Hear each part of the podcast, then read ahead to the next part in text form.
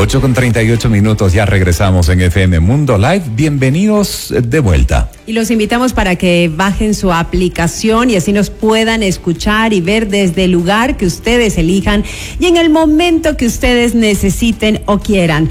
Es absolutamente gratuita. FM Mundo. FM Mundo 98.1 para su smartphone y ahí nos llevan con eh, video y con audio en altísima calidad.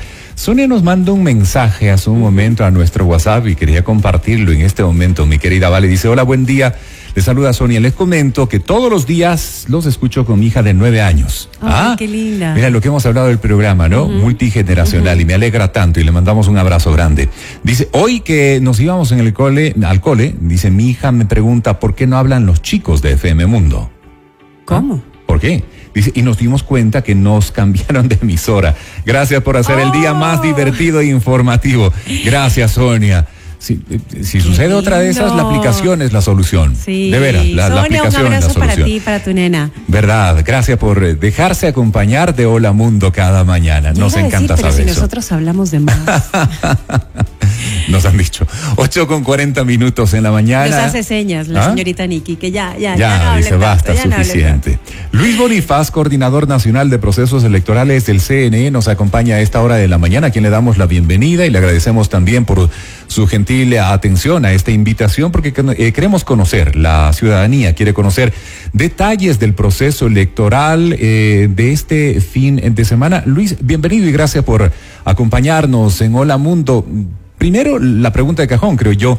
¿Cómo va el proceso electoral? El cronograma que ustedes se trazaron, me imagino, está cumplido al 100% a este momento, acorde a tiempo a la fecha. Bienvenido nuevamente. Buen día. Buenos días, Luis.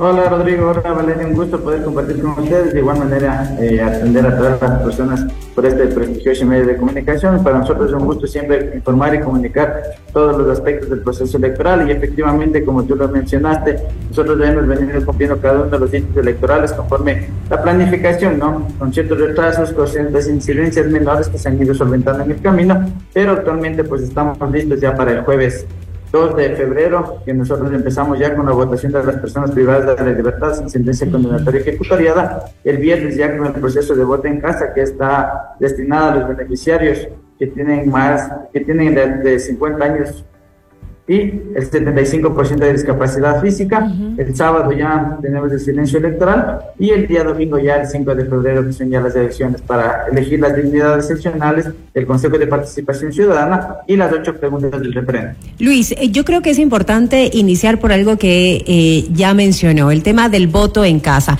¿Quiénes pueden hacerlo? Tal vez todavía hay la posibilidad de registrarse como para poder sufragar en casa o ya pasó ese tiempo. Sí, esto ya se cerró el 14 de mayo del 2022. Obviamente, Mm. esto responde a, una, a un levantamiento, ¿no? Que es de la base de datos del Ministerio de Salud Pública, que nos remite eh, con cuáles son las personas que tienen más de 50 años y el 75% de discapacidad física. Nosotros hicimos una depuración, un llamado, nos acercamos a los domicilios y tenemos que eh, existen 711 personas que son beneficiarias para poder ejercer el voto a través de este proyecto que es Voto en Casa. La- dentro de las preguntas que tuvimos en esta mañana como nuestro tema del día, estaban, eh, nos preguntaban o nos consultaban sobre el documento habilitante o los documentos habilitantes para realizar el sufragio. ¿Cuáles serían, Luis? En este caso, los documentos habilitantes son la cédula de identidad original o el pasaporte sin importar la vigencia del documento. Aquí es muy importante que la ciudadanía conozca que no importa la vigencia del documento siempre y cuando sea visible y se identifique que es la misma persona. Es importante aquí, eh, Rodri, dar esta información del registro civil acerca del horario extendido precisamente para aquellas personas que eh, han perdido este documento. Eh, va a ser... la atención estará habilitada desde el 30 de enero al 3 de febrero, desde las 8 de la mañana hasta las 17 horas. El sábado 4 de febrero van a atender desde las 7 de la mañana hasta las 18 horas. Incluso el domingo 5 de febrero, desde las 7 de la mañana hasta las 2 de la tarde. Esto es muy importante para las personas que han perdido su documento, pero siempre lo recalca el registro civil previa cita. De acuerdo, de acuerdo. Siempre es necesario tomarlo en cuenta, ¿no? Y planificar el ejercicio para que no tengamos ningún inconveniente al final. ¿Dónde consultar el lugar de votaciones? Otra de las inquietudes que nos formulaban hace un momento en nuestro WhatsApp. ¿Ha cambiado en algo tal vez eh, la Junta Receptora de Voto versus el proceso electoral anterior? Sí, muchas gracias, Rodrigo. Creo que esas preguntas son importantes para que la ciudadanía se, se sienta informada, ¿no? Nosotros tenemos varios, varios mecanismos, sistemas de los servicios que nosotros brindamos para que la ciudadanía pueda informarse. Uno de ellos es nosotros ya tenemos habilitado la llamada al 150, en el cual usted llama al 150 totalmente gratuito, ingresa su número de cédula y el operador le indica dónde sufraga y si es miembro de la Junta Receptora del Voto. Otro de los servicios que nosotros brindamos es a través de la página web y el más importante, creo que es el más útil, a través de nuestro aplicativo CNAPP, el cual ustedes pueden ingresar de igual manera a consultar su lugar de votación, ingresa su número de cédula y eh, se verifica dónde sufraga, su domicilio electoral y si es que es, fue considerado como miembro de la Junta Receptora del Voto. Adicionalmente a eso, actualmente tenemos el CNE Vote, que es a través del Telegram. Usted en el Telegram ingresa, busca CNE, ingresa su número de cédula y le retorna la respuesta con el lugar de votación y si fue designado como miembro de la Junta Receptora del Voto. Estos son los cuatro puntos que tenemos a través de los servicios y actualmente tenemos instaladas alrededor de 900 mesas de información a nivel nacional con la finalidad de que los ciudadanos puedan acercarse a, los lugares de afluencia, centros comerciales, terminales terrestres, a verificar dónde el sufragio.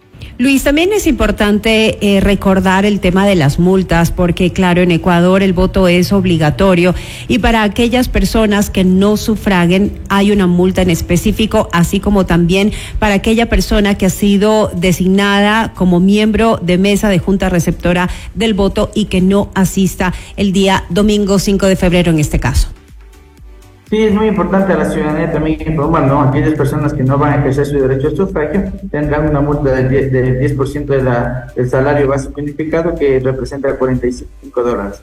Para aquellas personas que siendo designadas como miembros de las juntas receptoras del voto y no se hayan capacitado en primer lugar, tienen una multa del 10% que son 45 dólares y aquellas mismas personas que no se capacitaron y no asisten el día de las elecciones como miembros de las juntas receptoras del voto tienen una multa del 15% adicional que representa 67 dólares. ¿Todavía se pueden capacitar? Sí, la capacitación está totalmente abierta en las 24 delegaciones y en los puntos fijos que se han, que se han determinado, inclusive hasta el mismo día de las elecciones pueden capacitarse. Nosotros estamos preparados con nuestro personal, con coordinadores de mesa, coordinadores de recinto y capacitadores para que el mismo día de las elecciones les puedan dar una, inducción de qué es lo que tienen que hacer, cuál va a ser su trabajo y sobre todo eh, cómo tienen que llenar las actas, porque para nosotros el momento más importante del escrutinio en el cual nosotros debemos contabilizar los votos y posteriormente transcribirlos en las actas discutidas. Hoy estamos conversando con Luis Bonifaces, coordinador nacional de procesos electorales del CNE. Eh, Luis, Ahora, ya hablando del proceso electoral, el día que acudamos a las zonas que será este fin de semana, este domingo, ¿cuántas papeletas vamos a recibir, por ejemplo, en Quito? Ya hablando físicamente el momento de ejercer nuestro derecho al voto, ¿verdad? ¿Qué es lo que vamos a recibir y cómo deberíamos proceder? Sí, en este caso eh, es muy importante la pregunta que tú me Rodrigo.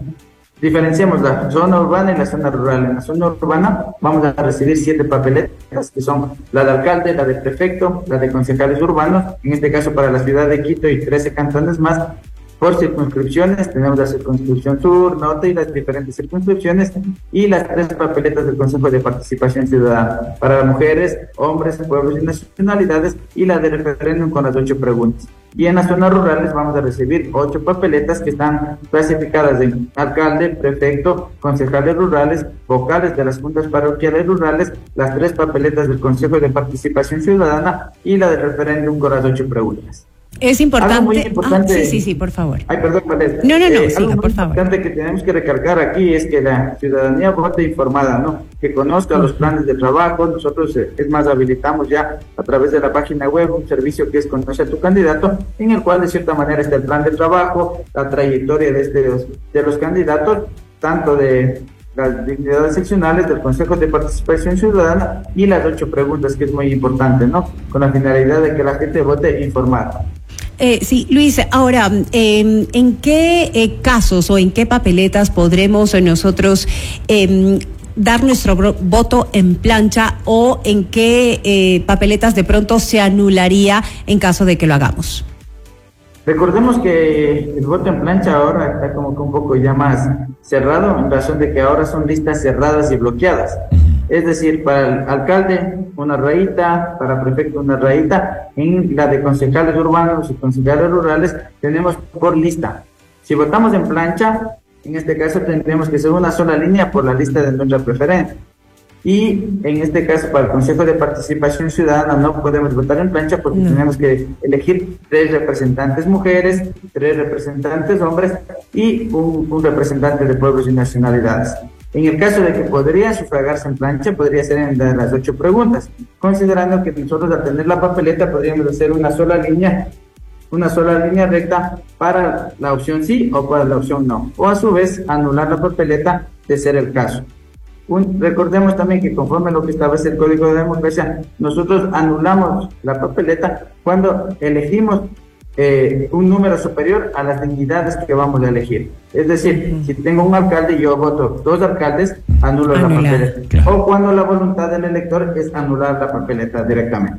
Anulado, nulo o cuando una X en toda la papeleta.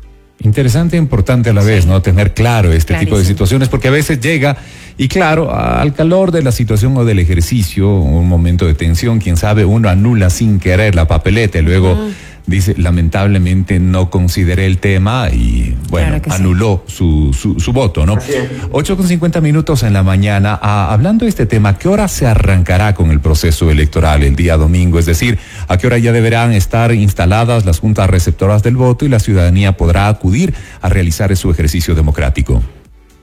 En este caso, conforme a lo que establece la ley, el proceso de votación empieza a las 7 de la mañana. Previo a eso se instalan ya los miembros de las juntas receptoras del voto que ingresan a las 6 horas 30 a los recintos electorales, tanto con los delegados de las organizaciones políticas y Fuerzas Armadas. Por eso es muy importante que los delegados y los MJRB vayan con su cédula de identidad, su nombramiento y los delegados con su debida acreditación. Una vez que se instalan, nosotros entregamos los paquetes electorales y a las 7 de la mañana empezamos ya con la votación. Hasta las 17 horas tenemos 10 horas para que los ciudadanos puedan sufragar los 13.450.047 electores, tanto en el nacional como en el exterior, y en este sentido, a las 17 horas culminaríamos la votación. Luis, eh, a partir de las 5 de la tarde entonces empieza ya el conteo de votos. Eh, ¿Cuánto tiempo eh, han previsto ustedes que dure el escrutinio y cuáles serán los primeros resultados que vayan sacando a la luz? Conforme a las directrices aprobadas para este proceso electoral, nosotros vamos, la primera dignidad a escrutarse es la de alcaldes, que esperamos tener los resultados de 6 a 6 horas 30 más o menos porque nosotros empezamos el escrutinio hasta a las 5 de la tarde, hasta clasificar las papeletas, abrir las urnas, contabilizarlas, clasificarlas y posteriormente ya realizar el conteo. Nosotros esperamos que esperamos hasta las 6, a 6 horas, 6 de la tarde, nosotros ya poder entregar los primeros resultados de la dignidad del alcalde. Posteriormente, conforme se vaya avanzando el escrutinio, entregaríamos ya los resultados de prefecto, concejales urbanos rurales, vocales de las juntas parroquiales rurales y a la vez conforme el nuevo método de escrutinio o conforme los grupos de escrutinio, ya podríamos ir entregando también los primeros resultados de las preguntas del referente. Ya posteriormente, ya los del Consejo de Participación Ciudadana y nosotros esperamos terminarlo hasta la medianoche, ya todo el escrutinio y conforme se vaya avanzando, ya la entrega de los resultados